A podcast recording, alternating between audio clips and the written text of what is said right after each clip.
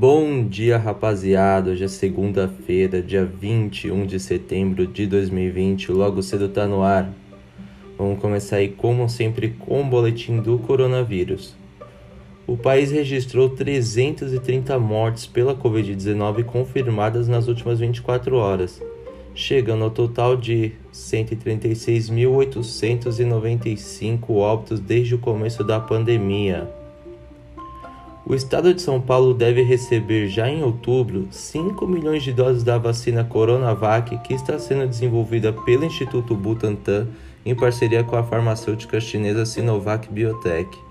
O anúncio foi feito ontem pelo governador do estado João Dória via Facebook. Segundo Dória, a previsão é de que haja 46 milhões de doses até dezembro. Conforme explica na postagem, a ampliação de vacinas será possível em virtude da transferência de tecnologia da farmacêutica para o instituto, que passará a produzir o imunizante.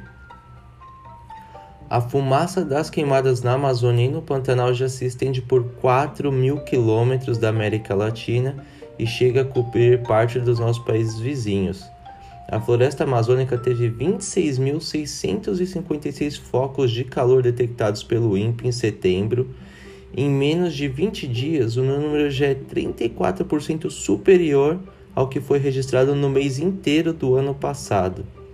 O Pantanal também tem recorde de queimadas. Em apenas 19 dias de setembro, o bioma já tem bem mais focos de queimadas do que a média histórica total para o mês foram detectados 5.815 pontos de calor, sendo que o valor médio histórico é de 1944 para os 30 dias.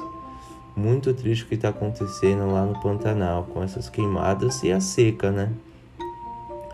Os britânicos que não cumprirem o autoconfinamento em caso de contágio pelo coronavírus serão multados em até 10 mil libras, cerca de 70 mil reais a decisão foi anunciada pelo governo britânico no sábado, ao apresentar as novas regras para tentar reduzir o número de infecções no país que enfrenta a segunda onda da pandemia.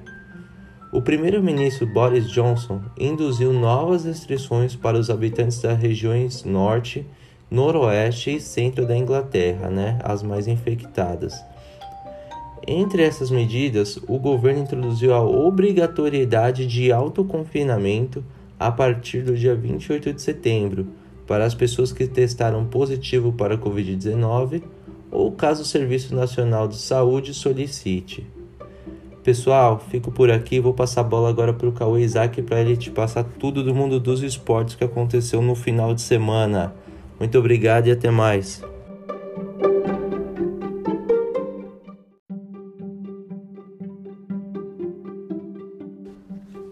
Bom dia, rapaziada. Logo cedo tá no ar.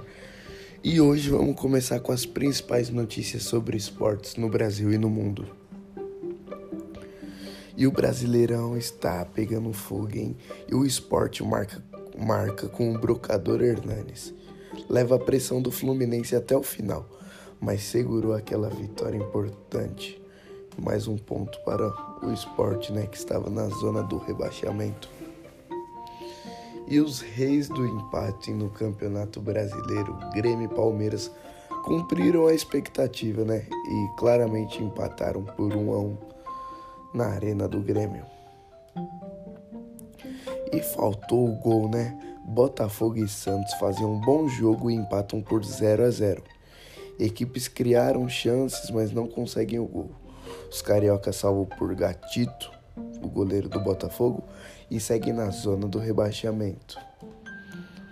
E o mercado anda movimentado, ainda mais no Corinthians, né? Que depois de Otero, Corinthians e Atlético Mineiro entram em acordo agora com o jogador Casares. Será que é uma boa para o timão?